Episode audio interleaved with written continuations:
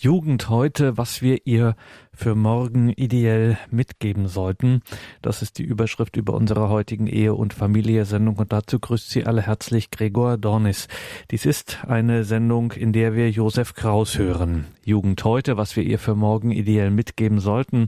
Das war Thema seines Vortrags beim diesjährigen Kongress Freude am Glauben. Wieder einmal war er zu dieser Veranstaltung des Forums Deutscher Katholiken eingeladen. Josef Kraus ist Präsident des Deutschen Lehrerverbandes und er hat zu Fragen der Jugend heute, der Erziehung heute eine dezidierte Meinung, ist mit dieser Meinung auch viel gefragt in den Medien unter anderem, aber auch zum Beispiel als Berater der Politik. Und was seine Meinung ist zum Thema Jugend heute, was wir ihr für morgen ideell mitgeben sollten, da hören wir mal rein, was er in diesem seinem Vortrag beim Kongress Freude am Glauben in diesem Jahr zu sagen hatte. Nun, wer sich heute mit Blick auf die Jugend mit Werten befasst, beginnt eigentlich immer gerne, und da müssen alle miteinander, wie Sie hier sitzen und auch ich aufpassen, dass wir das nicht tun mit einem Lamento. So schlecht war die Jugend noch nie. Das haben unsere Eltern gesagt, das haben unsere Großeltern gesagt, die haben allerdings das Ganze dann christlich gewendet und haben gesagt, da hilft nur noch beten bei dieser Jugend. Heute in Zeiten der Säkularisierung sagt man eher, die Jugend ist so schlecht wie nie, da hilft nur noch eine Bildungsreform und noch eine Bildungsreform und noch eine Bildungsreform. Aber da reden wir jetzt mal nicht drüber, dass Bildungspolitik zu einer Art Ersatzreligion auch geworden ist. So schlecht war die Jugend noch nie. Diese Melodie relativiert sich aber in der historischen Perspektive. Es ist nämlich dies eine Klage, die sich bereits vor 5000 Jahren auf einem babylonischen Tonziegel fand. Dort heißt es eingeritzt in diesen babylonischen Tonziegel, diese Jugend ist von Grund aus verdorben, böse, gottlos und faul. Sie wird nie mehr so werden wie die Jugend vorher und es wird ihr niemals gelingen, unsere Kultur zu erhalten. Zitat Ende. Ganz offenbar, aber ich will jetzt nicht so sehr psychologisieren, ein Urkonflikt der Menschheit zwischen Generationen. Und die Jugend heute Gibt es sie überhaupt? Das muss man tatsächlich vorab fragen.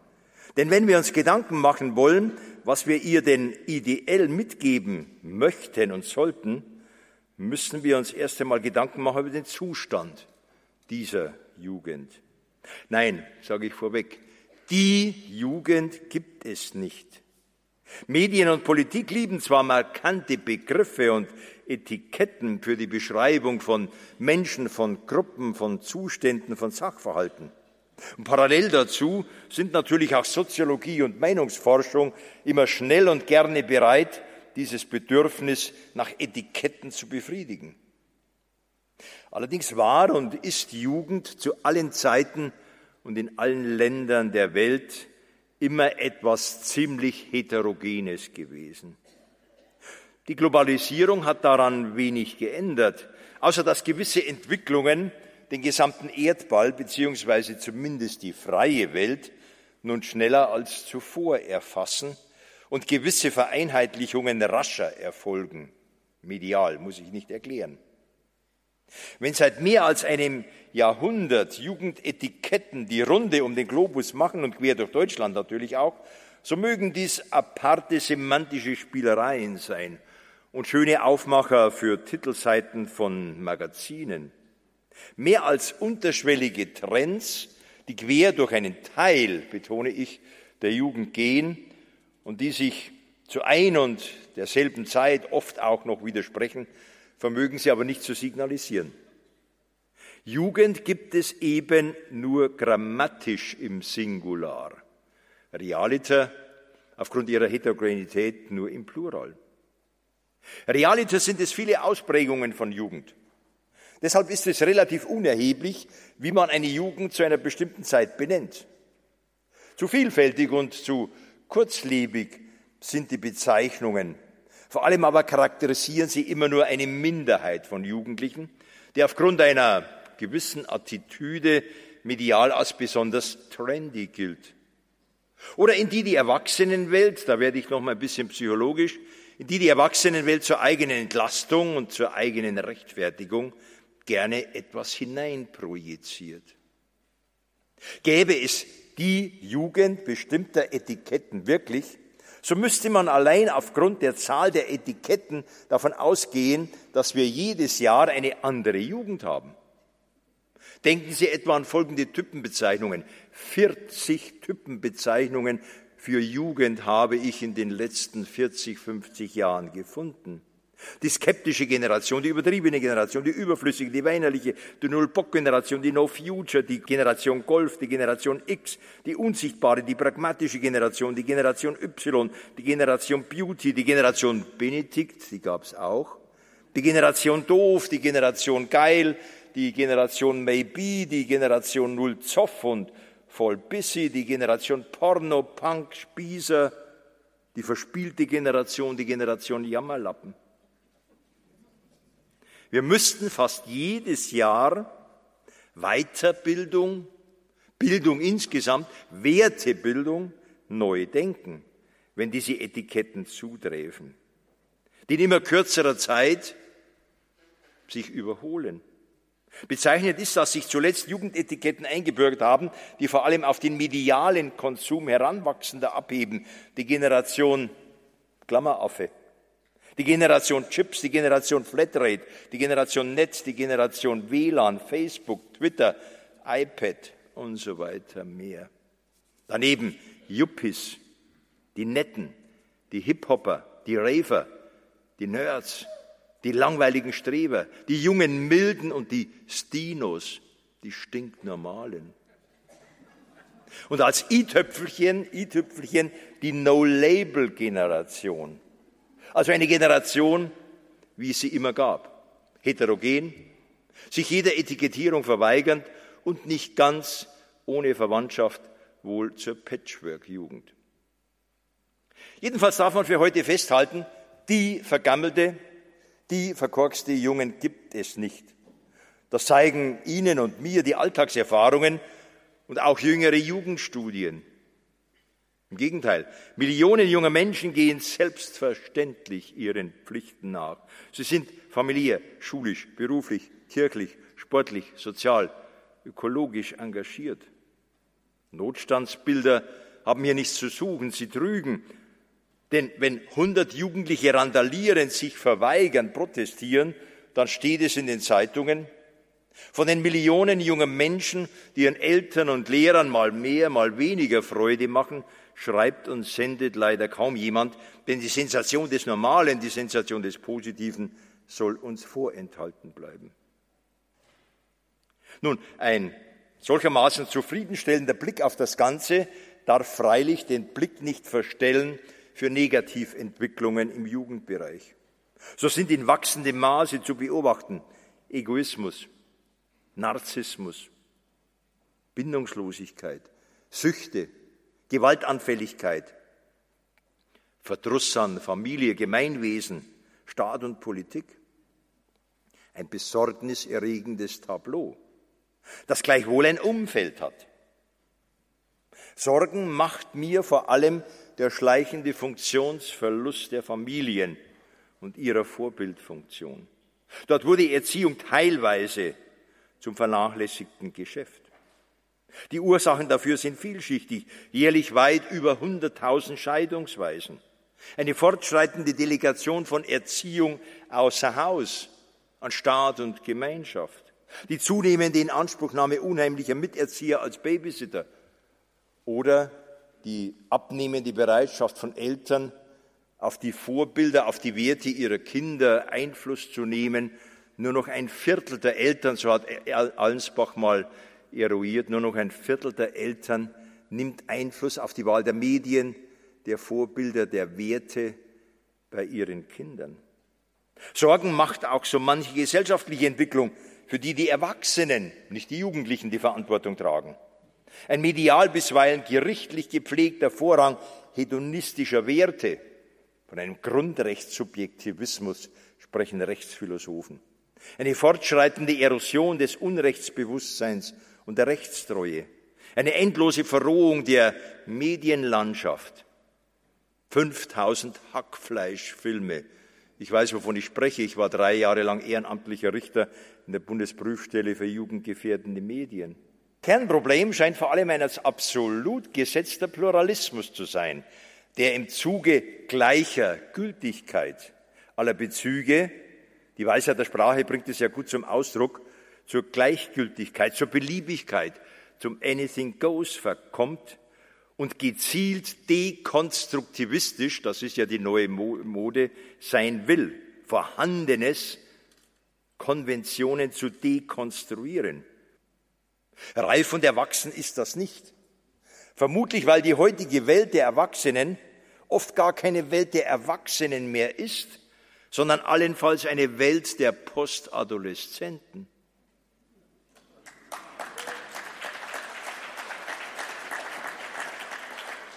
Der Adultoleszenten, das ist ein Begriff, der sich in Amerika eingebürgert hat.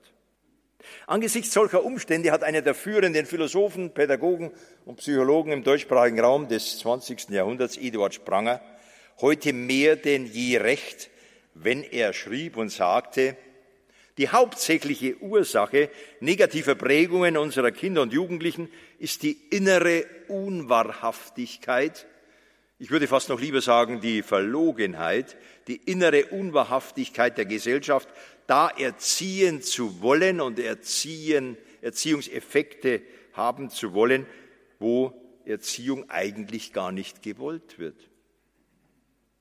Das hat eine Menge Vorläufer, ideologische, quasi pädagogische, auch bildungspolitische Vorläufer. In manchen deutschen Ländern war Wertorientierung ab 1968 regierungsamtlich nicht mehr erwünscht. Bis heute nachwirkend Generationen von Schülern und wahrscheinlich auch Generationen von Lehrern wurden davon geprägt. Und die Schulen kommen gegen solchermaßen gezielte Desorientierung natürlich nicht an, selbst wenn sie wollten. Vor allem reichen die Anstrengungen der Schule nicht an die vielfältigen familiären, gesellschaftlichen und medialen Ursachen defizitärer Entwicklungen heran. Insofern ist es utopisch und ein bequemes Ablenkungsmanöver zu glauben, institutionalisierte staatliche Erziehung könnte gesellschaftliche Werte-Reparaturwerkstatt sein. Qua Ganztagsschule, die nicht nur ein Stück Entmündigung der Familie ist, vielleicht sogar gewollt, sondern wenn Sie das, ja, wenn Sie mir erlauben, das in ein kleines Wortspiel zu bringen, eine Institution, eine Ganztagsschule, die hinausläuft auf eine Entschulung von Schule und eine Verschulung von Freizeit. Und auch die Inflation an schulischen Komposita-Erziehungen führt nicht weiter.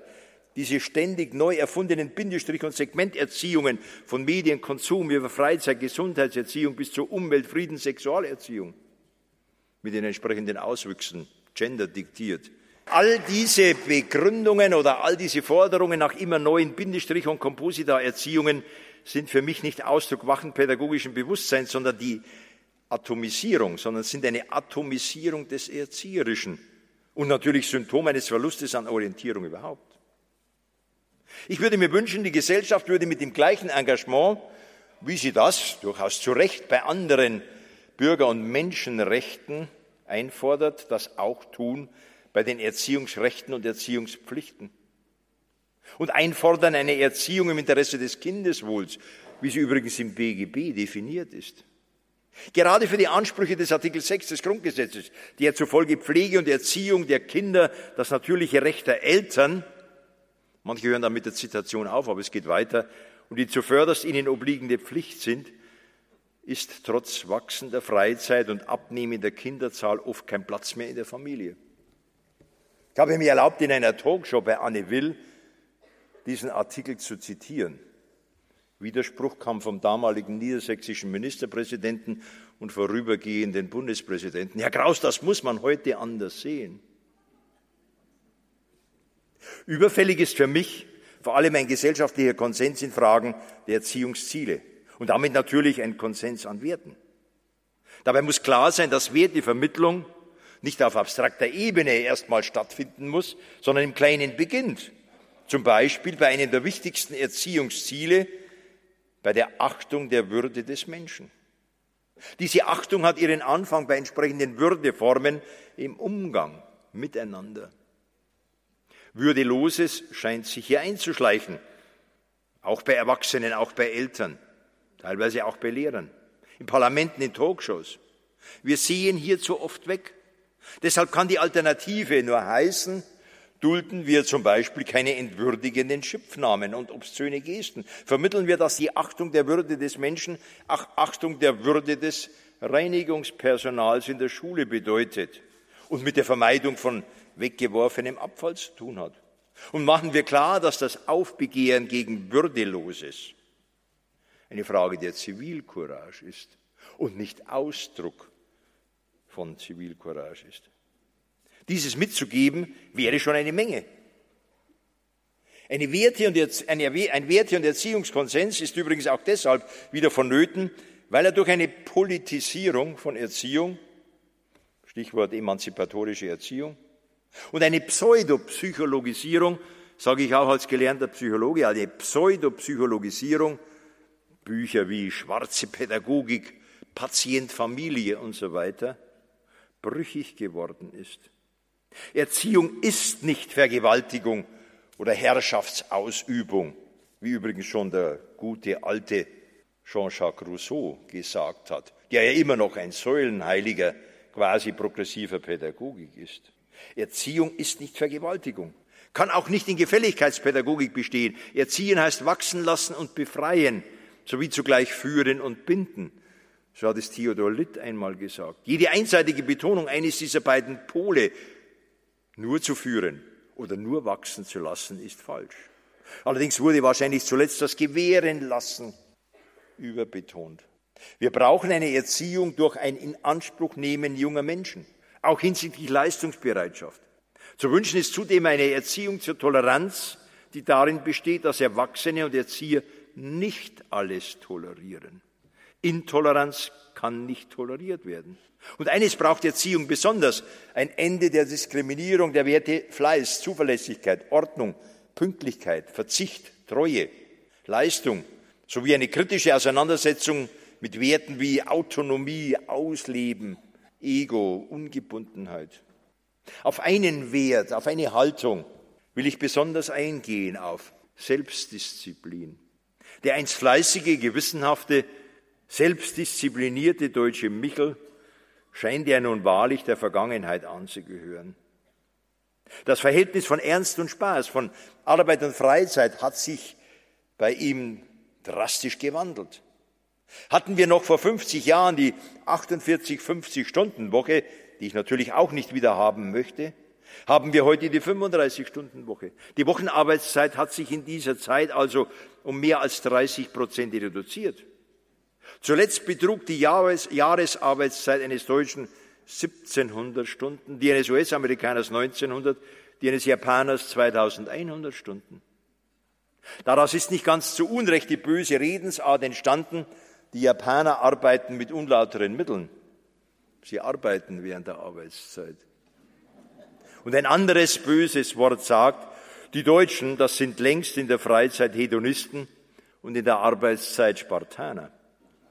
Der Soziologe Helmut Klages hat auch in diesem Zusammenhang eine Theorie entwickelt, die ist einige Jahre alt, aber immer noch sehr nachvollziehbar, eine Theorie entwickelt, der zufolge ab 68, ich sage nochmal, die Wirkung von 68 sollten wir nicht unterschätzen, der zufolge durch 68 Pflicht- und Akzeptanzwerte mehr und mehr durch Selbstentfaltungswerte zurückgedrängt wurden. Die Ergebnisse dieses Wandels kann man heute besichtigen. Klages konstatierte oder prognostizierte damals, mittlerweile eingetroffen, zum Beispiel einen radikaler auftretenden Anspruch auf eine individuelle, egoistische, nicht rechenschaftspflichtige Lebensgestaltung. Ein Staatsverständnis, das den Staat vorwiegend als Dienstleister versteht. Ferner eben, ich habe es angedeutet, einen zunehmenden Verfall von Arbeitsdisziplin und Leistungsbereitschaft. Es ist alles eingetroffen. Und Ähnliches diagnostizierte Jahre später die große Dame der Meinungsforschung, mittlerweile verstorben, Elisabeth Nölle-Neumann. Sie sorgte sich um eine Aushöhlung der Fundamente, auf die eine pluralistische, freiheitliche Gesellschaft zwingend angewiesen ist, insbesondere auf Tugenden wie Disziplin und Pflichterfüllung. Selbstsucht statt Selbstzucht sind angesagt. Allein die Sprache ist hier verräterisch. Angesagt sind nämlich auch im pädagogischen Präambelkatalogen heute nur noch Selbstbestimmung, Selbstentfaltung, Selbstvergewisserung, Selbstverwirklichung, Selbstzentrierung, Selbstzensierung. Nicht angesagt sind in diesen pädagogischen Katalogen Selbstbeherrschung, Selbstdisziplin, Selbstironie, Selbstkritik, Selbstlosigkeit. Und das aus lauter Selbst, auch Selbstbetrug, Selbstgefälligkeit, Selbstherrlichkeit, Selbstzucht, Selbstüberschätzung werden können, darüber ist bedauerlicherweise kaum die Rede. Autismus ist angesagt. Narzissmus ist angesagt. Ulrich Beck, der am Neujahrstag 2015 verstorbene, renommierte, ich stimme nicht dem allen zu, Bamberger Soziologe, beschreibt diese Vergötterung und Vergötzung des Selbst deshalb nicht ganz zu Unrecht wie folgt. Ich zitiere ihn. Sie, er meint die Erwachsenenwelt, Sie reisen nach dem Tourismuskatalog in alle Winkel der Erde. Sie zerbrechen die besten Ehen. Sie engagieren sich. Sie wechseln von einer Therapiegruppe zur anderen. Besessen von dem Ziel der Selbsterfüllung reißen sie sich selbst aus der Erde heraus, um nachzusehen, ob ihre Wurzeln auch wirklich gesund sind.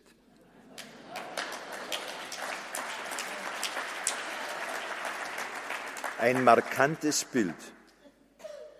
Ein solcher Hyperindividualismus aber hinterlässt natürlich Spuren der Desorientierung bei Jung und Alt. Aber alles zu dürfen und nicht zu sollen, das funktioniert nirgends, weder in der Erziehung noch in der Gesellschaft insgesamt. Das müssen wir den Jungen wieder sagen. Wer Leistung, Anstrengung, Disziplin, Selbstdisziplin zum Missgunstvokabeln macht, versündigt sich an der Zukunft unserer Kinder und unserer Gesellschaft. Und es muss Schluss sein, dass das Leistungsprinzip immer noch in pädagogischen Schriften konnotiert wird mit den Begriffen Leistungsstress, Leistungsdruck, Leistungsterror oder gar mit faschistoiden Attitüden. Den Begriff Disziplin übrigens finden Sie seit Jahrzehnten in keinem pädagogischen Wörterbuch mehr. Den Begriff Disziplin. Die früher disziplinlos bezeichneten Schüler werden heute verbal befördert zu verhaltensauffälligen oder neuestens zu verhaltensoriginellen Schülern. Aber wer die Prinzipien Leistung und Arbeit und Selbstdisziplin bereits von Kindesbeinen an untergräbt, setzt revolutionärste demokratische Prinzipien außer Kraft. In unfreien Gesellschaften sind, ich mache mal eine literarische Alliteration mit vier großen Gs, sind Geldbeutel, Geburtsadel, Gesinnung, Geschlecht Kriterien für die Allokation eines Menschen, also für die Positionierung eines Menschen in Gesellschaft und Karriereleiter. Freie Gesellschaften haben an deren Stelle die Kriterien Leistung, Anstrengung, Selbstdisziplin vor den Erfolg und Aufstieg gesetzt. Eine große Chance übrigens auch zur Emanzipation für jeden Einzelnen.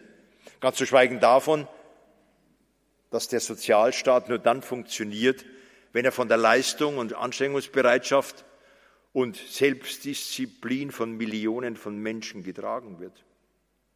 Vor diesem Hintergrund schaue man sich die um sich greifende, aberwitzige Vorstellung an, Bildung müsse vor allem Spaß machen. Oder man nehme die Inflation an immer besseren, ja sehr guten Schulnoten zur Kenntnis, die freilich rein gar nichts mit mehr Leistung oder mehr Fleiß der Schüler zu tun haben sondern mathematisch ausgedrückt eigentlich folgende Regel zum Ausdruck bringen, was Noten betrifft. Qualität und Quantität verhalten sich reziprok. Versteht übrigens nicht jeder Kultusminister, mit dem ich mal auf dem Podium sitze. Ich sage Ihnen zwei Beispiele. In Nordrhein-Westfalen hat sich die Zahl der 1,0 Abiturzeugnisse, der 1,0 Abiturzeugnisse in vier Jahren verdoppelt. In Berlin hat sich die Zahl der 1,0 Abiturzeugnisse in zehn Jahren vervierzehnfacht. Vervierzehnfacht. Das sage ich nur, wenn alle eine Eins haben, hat keiner mehr eine Eins. Und wenn ich dann mit solchen Bildungspolitikern am Podium sitze und sage, das erinnert mich ein bisschen so an die trickreiche Methode eines Hochsprungtrainers. Er will alle 100 Prozent seiner Schützlinge, seiner 13-Jährigen über 1,30 Meter im Hochsprung bringen, schafft er aber nicht, legt er halt die Latte auf 1,05. So ist es, meine Damen und Herren. Abitur Vollkasko-Garantie, Erleichterungspädagogik, angestrengte Erleichterungspädagogik, weil man offensichtlich 120 Prozent Abiturientenquote haben will. Habe ich mal einem OECD-Vertreter in einer Fernsehshow gesagt. Mein lieber Herr Doktor, sowieso, Sie sind erst zufrieden, wenn wir in Deutschland 120 Prozent Abiturientenquote haben. Der hat mich für blöd gehalten. Der hat den Witz nicht verstanden, meine Damen und Herren. Nein, es ist nicht zukunftsträchtig, es ist zukunftszerstörend, wenn wir im Punkto Anstrengung, wenn wir im Punkto Leistung unsere jungen Leute nicht fordern. Aber das geschieht zuhauf, übrigens auch in meinem eigenen Freistaat. Die drastische Kürzung des mutter- und fremdsprachlichen Wortschatzes, der Verzicht auf das Auswendiglernen von Gedichten, der Verzicht auf das Einprägen von historischen oder geografischen Namen, Grundschüler dürfen jede gegen jede Orthographieregel phonetisch nach Gehör, wahrscheinlich schreiben sie Gehör auch noch mit zwei H schreiben. Deutschprüfungen bestehen im Ankreuzen von Multiple-Choice-Aufgaben oder im Ausfüllen von Lückentexten. Nein, sage ich auch als Schulmann, wir müssen unseren Kindern wieder mehr zutrauen und auch mehr zumuten. Und selbst ein Sigmund Freud, ich weiß, dass der unter Christen nicht nur begeistert aufgenommen wird, der ja bekanntermaßen vieles auf das Luststreben des Menschen zurückführte, war überzeugt, Leistung und Erfolg, ja das Erleben von Glück, setzen Bedürfnis und Triebaufschub voraus, setzen in meinen Worten Selbstdisziplin voraus. Aber es wurde diskreditiert. Dabei ist die Bedeutung von Fleiß Leistung und Disziplin nicht nur eine Frage der politischen Einstellung, sondern auch keine Glaubensfrage. Es gibt Studien, die das beweisen. Ich nenne nur eine von vielen. Ganz kurz. Die Ergebnisse der weltweit bekannten Marshmallow-Studie. Schon mal gehört davon? Marshmallow, das ist so ein Zuckergebäckstück. Ja. Was hat man gemacht? Man hat ab den 1970er Jahren Vierjährige vor die Alternative gestellt, dass sie für eine bestimmte minimale Leistung, die sie erbracht haben, sofort ein Marshmallow bekommen oder eine Viertelstunde später zwei Marshmallows bekommen. Und man hat bis zum heutigen Tag und wahrscheinlich darüber hinaus, über das Jahr 2016 hinaus, untersucht, wie sich die eine Gruppe, die sofort zugegriffen hat, und die andere Gruppe, die ein Viertel, eine Viertelstunde gewartet hat, also Selbstdisziplin praktiziert hat, entwickelt haben. Und Sie können sich denken, wie. Die einen waren glücklicher, die einen waren erfolgreicher, nämlich diejenigen, die damals schon es gewohnt waren, es war sicherlich auch ein Erziehungsprodukt, Selbstdisziplin zu praktizieren. Und noch eines, vielleicht ein Gedankensprung. Weg jetzt von dem Prinzip Selbstdisziplin. Viele Erziehende wollen heutzutage Partner der Kinder sein. Damit meine ich noch nicht einmal das Phänomen, dass einzelne Elternteile ihr Kind als Ersatzpartner sehen. Nein, damit meine ich das Phänomen, dass manche Eltern glauben, bereits Vorschulkinder müsse man so behandeln, als wären sie auf einer Augenhöhe mit den Erwachsenen. Aber Kinder sind mit einem solchen Partnersein überfordert. Kinder brauchen viel mehr positive Autoritäten und authentische Vorbilder. Sind die Alten indes, ich habe den Begriff des Adultoleszenten, des Postadoleszenten verwendet, sind die Alten indes keine positiven Autoritäten und Vorbilder, so müssen sie sich wirklich eines Tages fragen lassen, was sie dazu beigetragen haben, wenn Jugend verkorkst ist. Die Jugend kann nicht besser sein als ihre Alten. Die Jungen sind immer, immer Spiegelbild der Alten, selbst wenn sie das gerade in Phasen der Hochpubertät natürlich nicht sein wollen. Vorbild zu sein heißt für mich beispielsweise, ihr da, ihr aus der Erwachsenengeneration, tragt euren Zuwachs an Jahren und Erfahrung mit Würde. Bitte mit Würde. Meint nicht, ihr müsst den Berufsjugendlichen machen. Ihr müsst nicht stolz darauf sein, wenn ihr als 48-jährige oder 54-jährige Mama mit eurer 24-jährigen Tochter über den Marktplatz geht und dann schmeichelnd gefragt werdet, wer ist Mama und wer ist Tochter. Nein. Natürlich gehört es zu unseren uralten Sehnsüchten, ewig jung zu sein. Und das Gemälde der Jungbrunnen von Lukas Kranach, dem Älteren, aus dem Jahr 1546, vielleicht haben Sie es vor dem geistigen Auge, ist der bildhafte Ausdruck dieser Sehnsucht, ewig jung zu sein oder immer wieder jung zu werden. Links steigen dort in diesem Gemälde die Alten und die Kranken in den Brunnen, rechts steigen die Jungen und die Knackigen heraus. Aber, mein Aber, die auf knackig gestylten, die Berufsjugendlichen, das sind keine Erwachsenen. Mit solchen Erwachsenen machen wir auch aus Kindern keine Erwachsenen. Vorbild. Um Vorbild geht es. Sehr wohl um das Vorleben. Auch im Sinne der lateinischen Sentenz. Ich spreche so aus, wie ich es gelernt habe. Meine Lateinlehrer haben mich mittlerweile korrigiert, dass das C wie ein K ausgesprochen wird. Wahrscheinlich gibt es von Cäsar-Reden Tonbandaufzeichnungen. Verba docent exempla trahund. Worte belehren, Vorbilder reißen mit. Vorbild sollten die Eltern auch darin sein, dass sie auf jeden Perfektionismus und auf jeden Machbarkeitswahn verzichten. Auch das sollten die Älteren den Jungen mitgeben, mit einer guten Prise Humor. Wie ich überhaupt im deutschsprachigen Raum, was Bildungsdebatte und Erziehungsdebatte betrifft, es sehr, sehr vermisse, dass die Haltung des Humors als Erziehungsinstrument, als Erziehungshaltung völlig unterbelichtet ist.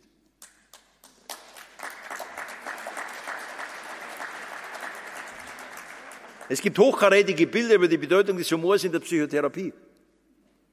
Aber Sie finden in Deutschland kein namhaftes Buch über die Bedeutung des Humors in der Erziehung. Lehrerwitze gibt's ja, okay, aber mein Gott, was hat das mit Humor zu tun? Humor, meine Damen und Herren, Humor als Erziehungshaltung. Lehrer müssten und Eltern müssten darin ausgebildet werden. Ich sage es mal sehr hochtrabend, weil Humor die herausragende Haltung ist, mit Kontingenzen des Lebens fertig zu werden. Also mit Unwägbarkeiten und Unzulänglichkeiten des Lebens fertig zu werden. Was wir ferner brauchen, ist eine Rückbesinnung auf das, was unsere Landesverfassungen, unsere Verfassungen als Erziehungsziele vorgeben. Das muss wieder als ideelle Mitgift auch hervorgehoben werden. Eine Erziehung zur Verantwortung, zur Wahrhaftigkeit, zur Brüderlichkeit, zur Duldsamkeit, zur Selbstbeherrschung. Es wäre Zeit, über eine Rehabilitierung, eine Wiederentdeckung dieser Tugenden insgesamt zu sprechen. Diese Tugenden, wie ich sie jetzt genannt habe, Liebe zur Heimat, kommt in fast allen Verfassungen Deutschlands vor, auch in Nordrhein-Westfalen. Diese Tugenden sind nicht Ausweis des Verklemmten, sondern unerlässliche Voraussetzung für jedes Zusammenleben, auch und gerade in sogenannten pluralistischen Gesellschaften. Aus aktuellem Anlass füge ich hinzu, die Vermittlung dieser Werte und Prinzipien ist auch für eine erfolgreiche Integrationsarbeit mit Migranten, mit Flüchtlingen notwendig. Der Präsident des päpstlichen Migrantenrates hat sich dementsprechend geäußert, als er, ich zitiere ihn, geschrieben hat, Flüchtlinge haben aus der Sicht des Vatikans die Pflicht, sich in ihren Aufnahmegesellschaften zu integrieren. Die Pflicht meine vor allem das Erlernen der Sprache und den Respekt vor der Kultur des neuen Landes. Es gibt zu wenige in diesem unserem Lande, die sich das zu Herzen nehmen. Schließlich müssen wir gegen den Zeitgeist, auch in Bildungsdebatten, sprechen über unser Bild vom Menschen. Anthropologie ist auch in der Pädagogik wieder angesagt, meine ich. Das ist wichtiger als ein Bildungsoperationalismus, der meint, Bildung sei das, was PISA misst. Oder was OECD-Ranking-Tabellen auflisten. Bildung hat einen übernützlichen Wert. Aber leider ist so manche Bildungspolitik auf Utilitarismus, auf Ranking-Tabellen auf das Verwertbare ausgerichtet. Nein, wir müssen Bildung als Wertebildung verstehen. Dazu gehört, dass wir nachdenken über das Wechselspiel eines mehrfachen Dualismus von Freiheit und Gleichheit, Freiheit und Verantwortung, Rechten und Pflichten. Stattdessen pflegen viele unau die unausrottbare Utopie, dass Gleichheit und Freiheit zugleich gingen. Das wusste schon der Goethe, dass das nicht geht. Revolutionäre, die Freiheit und Gleichheit zugleich versprechen, sind Scharlatane, hat er gesagt. Und Alexis de Tocqueville hat ein paar Jahre später vor den Gefährdungen der Freiheit gewarnt, indem er gesagt hat, die Freiheit unterliegt zu häufig der Gleichheit und der Gleichmacherei, weil Freiheit mit Opfern erkauft werden müsse, aber Gleichheit, das ist ja der große Vorzug von Marxismus und Sozialismus, weil Gleichheit ihre Genüsse von selbst darbietet. Wie gesagt, wir brauchen eine Antenne für diese Wechselspiele von Freiheit und Gleichheit, von Freiheit und Verantwortung, von Rechten und Pflichten. Diese Werte sind keine Gratisware, sondern sie wollen immer wieder errungen und erarbeitet und erdient werden. Aber leider wissen immer weniger Alte und in der Folge junge Menschen, was unser Gemeinwesen zum freiheitlichsten und unstrittig auch zum wohlhabendsten gemacht hat das wir hatten. Vergessen wir nicht, es sind christlich-abendländische Werte, die gerade auch das Grundgesetz konstituierten und eigentlich alle freiheitlichen Verfassungen Europas oder der europäisch orientierten Welt konstituierten. Wir müssen diesen Hintergrund immer wieder hochhalten, quasi als unsere Rückbindung. Rückbindung heißt ja wörtlich Religio dass hier oft nicht mehr viel da ist, was diese Rückbesinnung betrifft, zeigt die Tatsache, dass allzu viele keine Ahnung mehr haben, warum zum Beispiel Weihnachten oder Ostern gefeiert wird. Das eine in Hasenfest und das andere in Winterfest oder Lichterfest umgenannt wird. Ganz zu schweigen davon, dass es eine EU nicht geschafft hat, einen Gottesbezug aufzunehmen in der Präambel. Die freien Gesellschaften, übrigens auch das Wirtschaftssystem der sozialen Marktwirtschaft, leben selbst als säkularisierte Rechts- und Sozialstaaten von Werten und von einer Substanz, die die Trias Antike, Judentum, Christentum geschaffen hat. Oder sehr anschaulich dargestellt oder fast rechnerisch mathematisch dargestellt, das, was Ortega y Gasset als europäischen Wertekosmos beschreibt. Ich zitiere ihn. Machten wir heute eine Bilanz unseres geistigen Besitzes, so würde sich herausstellen, dass das meiste nicht unserem jeweiligen Vaterland, sondern dem gemeinsamen europäischen Fundus entstammt. In uns allen überwiegt der Europäer bei weitem den Deutschen, den Spanier, den Franzosen. Vier Fünftel unserer inneren Habe sind europäisches Gemeingut. Europa ist also gewachsene Kultur, ist gewachsener Wertekosmos. Ein schönes Zitat, das ich immer wieder mal gerne verwende, der frühere griechische Staatspräsident Konstantinos Karamanlis hat das europäische Gemeingut 1978 bei der Verleihung des Karlspreises in Aachen an ihn unnachahmlich wie folgt beschrieben. Europäische Kultur ist die Synthese des griechischen, des römischen und des christlichen Geistes. Zu dieser Synthese hat der griechische Geist die Idee der Freiheit, der Wahrheit und der Schönheit beigetragen. Der römische Geist die Idee des Staates und des Rechts und das Christentum den Glauben und die Liebe. Dieses Zitat verfolgt mich im positiven Sinn seit Jahren und ich wollte, so mancher Europapolitiker und auch mancher Bundes- und Landespolitiker würde sich darüber mal besinnen. Und ich will es noch ein bisschen aufdröseln und runterdeklinieren. Konstanten unseres gewachsenen geistigen Besitzes, den wir unseren jungen Leuten vermitteln müssen, unseres gewachsenen geistigen Besitzes als Europäer, sind über das Genannte hinaus eben das klassische Erbe Logos statt Mythos. Die Würde des Menschen als Ausdruck der Gottesebenbildlichkeit des Menschen.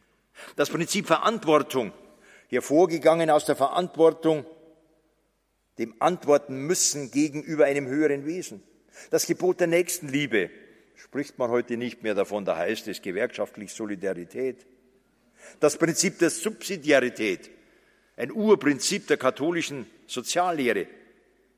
Und als Wert auch nicht nur als Institution, die Familie als Hort der Geborgenheit und übrigens des Widerstandes gegen jeden Totalitarismus. Was glauben Sie, warum Marxisten, Sozialisten, Materialisten die Familie oder Genderisten die Familie an den Rand drängen möchten?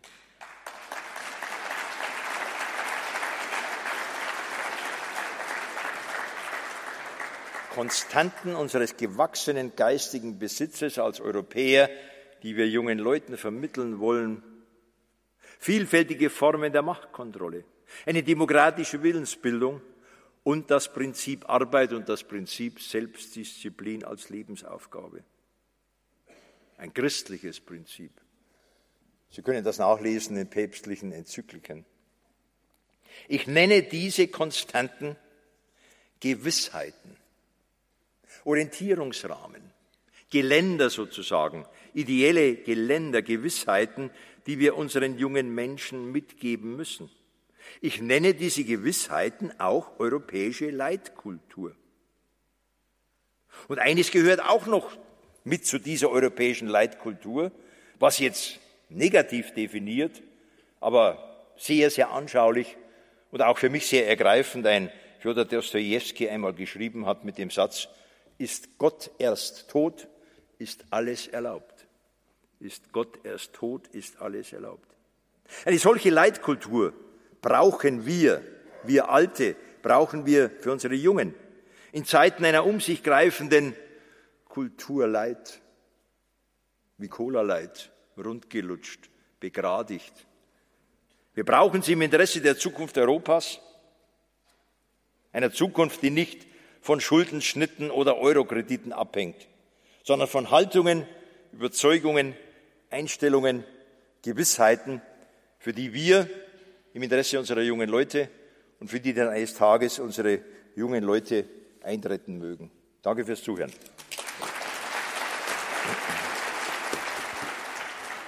Jugend heute, was wir ihr für morgen ideell mitgeben sollten. Zu diesem Thema sprach Josef Kraus, Präsident des Deutschen Lehrerverbandes beim Kongress Freude am Glauben im April dieses Jahres. Und das Wesentliche seines Vortrags gehalten beim Kongress Freude am Glauben haben wir hier heute in der Ehe- und Familie-Sendung gehört. Davon gibt es auch einen Audiomitschnitt bei unserem CD-Dienst auf horeb.org, beziehungsweise natürlich stellen wir das Ganze auch in Kürze ins Podcast- und Download-Angebot auf horeb.org.